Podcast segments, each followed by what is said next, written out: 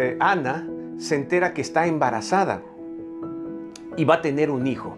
Justamente junto con su esposo son felices. Ana estaba en tal amargura cuando no tenía su hijo que no comía, cayó en un estado de anorexia terrible.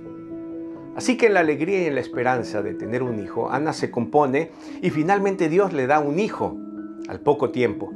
Deciden llamarlo Samuel, que quiere decir Dios me ha oído o pedido a Dios. Pedido a Dios o Dios me ha oído. Miren que, desde que el bebé nace ya tiene una estampa que marca ah, su destino, su pasado, su futuro, su presente, en fin, algo bonito.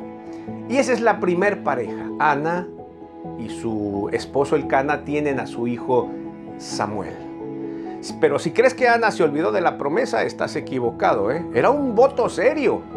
No estaba jugando. No es Dios, dame que te doy. No, no, no, no, no. Dame y a ver si te doy. ¿Te acuerdas algún tipo de promesas así? ¿Cuántas de pronto dejamos en el aire nosotros cuando Dios responde? Acá Ana iba en serio. Y Dios también. Así que llega el tiempo en que, aún siendo niño Samuel, Ana decide llevarlo al templo y cumplir su promesa. Se lo va a devolver a Dios para siempre. ¿eh?